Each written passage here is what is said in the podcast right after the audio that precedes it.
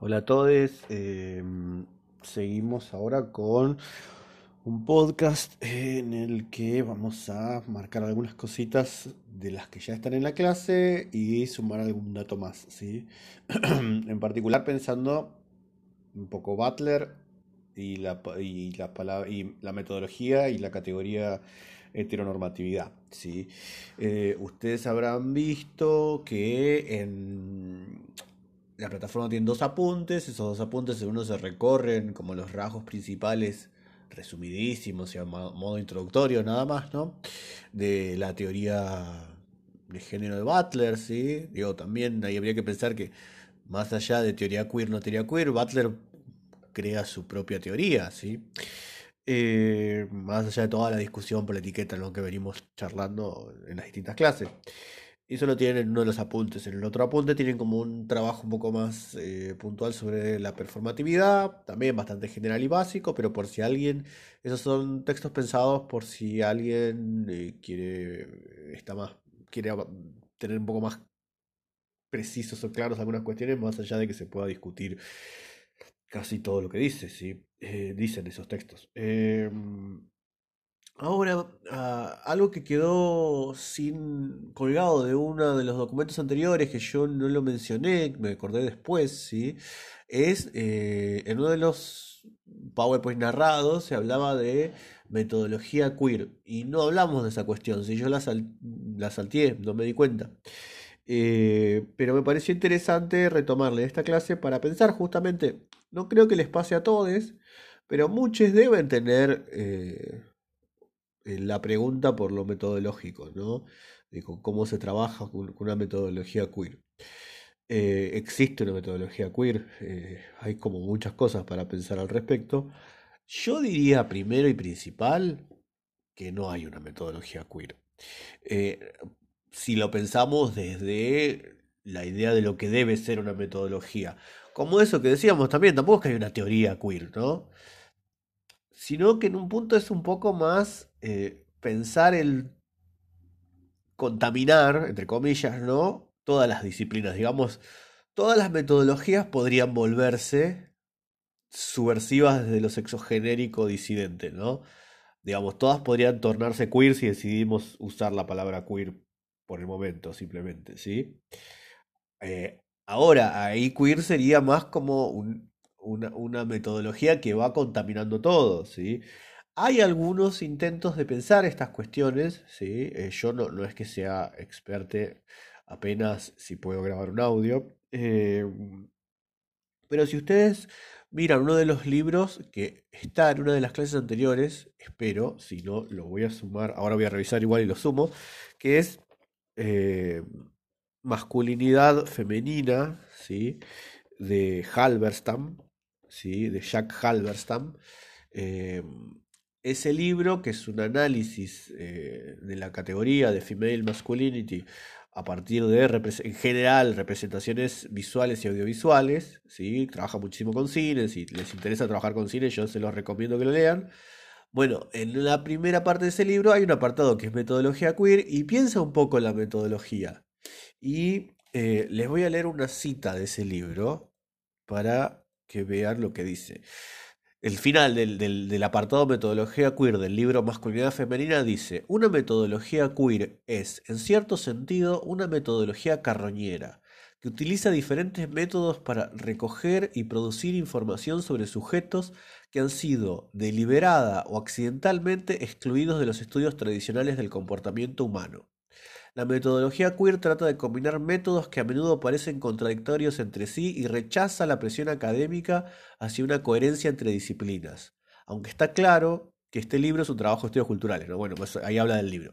Pero mm, iría por ese lado, ¿sí? Como una metodología sucia de la sociedad, del desecho, de lo que no puede entrar, de lo que es excluido, accidental o a propósito, ¿sí? Eh, y al mismo tiempo tomando como cosas de distintas disciplinas, ¿no? Por eso es interesante a veces esto de que lo que ocurre cuando pensamos un seminario de teoría queer o de pensamiento sexodisidente, lo que sea, es que son súper interdisciplinarios, ¿no?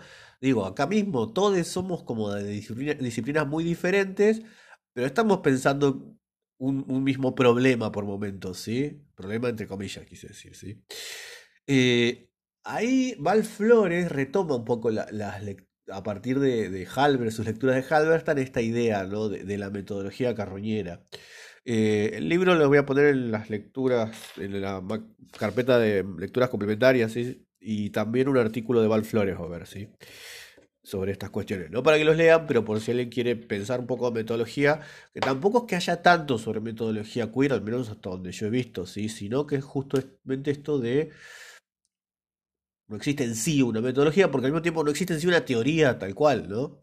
Pero fíjense lo que dice Val Flores. Dice, una cita también de un texto que tienen en la, del 2018 que está en los materiales complementarios o completorios, no sé qué nombre le puse. La disidencia sexual no es un conjunto de contenidos para aplicar, sino una multitud de dinámicas metodológicas carroñeras, porque trabaja con los desechos disciplinares y se nutre de saberes y experiencias que no están autorizadas ni consolidadas, sino más bien abiertas a las errancias crítico-creativas de sus inestables y desvariados imaginarios sexuales. Esa es Val Flores, ¿sí? a partir de sus lecturas, y entre esas lecturas está la lectura de Halberstam también, ¿no? Ahora, entonces, en un punto no habría una metodología queer en sí, ¿sí? Sino que habría como distintas posibilidades de ingreso y de contaminación de otras, de distintas formas de trabajar, ¿no? Contaminación lo digo en un sentido resignificado, ¿sí? Como usamos otros términos. Ahora, ustedes van a ver en la plataforma que a continuación tienen un video eh, de Judith Butler, que es sobre varias cuestiones, una entrevista. Yo les recomiendo que miren los tres primeros minutos. ¿sí? Me gustaría que los miren, porque justamente en la entrevista lo primero que le preguntan es por su método.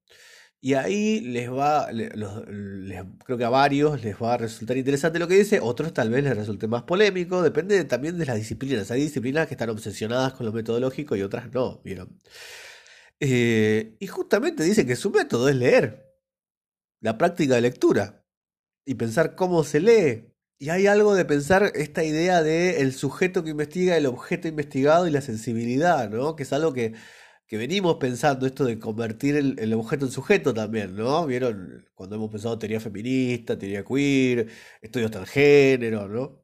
disidencia sexual enunciando desde otro lugar, etcétera, ¿no? Ahí es interesante la respuesta que da Butler y es interesante también cómo marca eh, su forma de trabajo, ¿sí? Yo creo que eso es, en un punto está hablando también de algo que venimos pensando, que es cómo leemos textos, pero también cómo leemos la ciencia y el pasado y un montón de cosas, ¿no? Eh, yo me parecía que era como interesante vincular estas cuestiones de lo metodológico a la a la cuestión de, lo que dice Butler justamente en, ese, en ese video. Yo se los recomiendo que lo vean.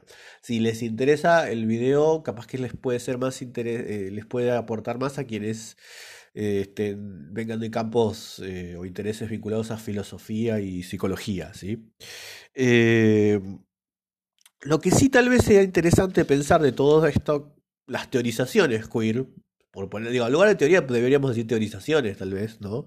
De este momento que venimos pensando, es que sí se desarrollan algunas categorías, ¿sí? Como algunas categorías que después son útiles, ¿no? Nosotros la otra vez veíamos eh, una que pega un montón, que es la de heteronormatividad, ¿sí? Que está relacionada con el régimen heterosexual de Monique Wittig o la heterosexualidad obligatoria de Reich o bueno, u otras más, ¿no? Es bastante se superpone. Pero ahí hay algo interesante, ¿sí? Que, que, dentro de estas teorizaciones tiene muchísima difusión y que está asociado a lo que, después se utiliza muchísimo cuando trabajamos con estas cosas, que es la heteronorma, ¿no?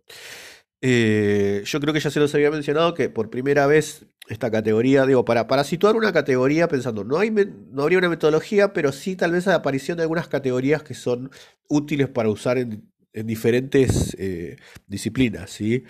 Decíamos, esta categoría de heteronormatividad aparece por primera vez en el prólogo que escribe Michael Warner ¿sí? en un libro que se llama Fear of a Queer Planet, es que, queer planet Miedo a un planeta queer. Que ustedes lo tienen el dato en uno de los videos de la clase anterior, ¿sí?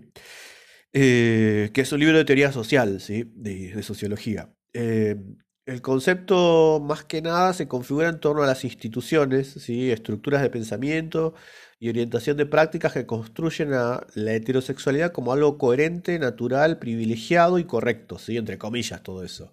Pero es como que la, la ficción que construye esa heterosexualidad, que es algo coherente, natural, privilegiado y correcto. Por supuesto, esa coherencia es una ficción disciplinadora como venimos trabajando en algunas clases, ¿no? Según, eh, voy a citar, según Warner y Berland, que es otro, otro, autor que, que, mencionamos en algún momento en uno de los videos de este momento de la teoría queer, eh, dicen que la heteronormatividad consiste menos en normas que pueden ser organizadas como una doctrina que en un sentido de justicia que tiene manifestaciones contradictorias, a menudo inconscientes, inmanente a las prácticas o a las instituciones. Sería ahí termina la cita.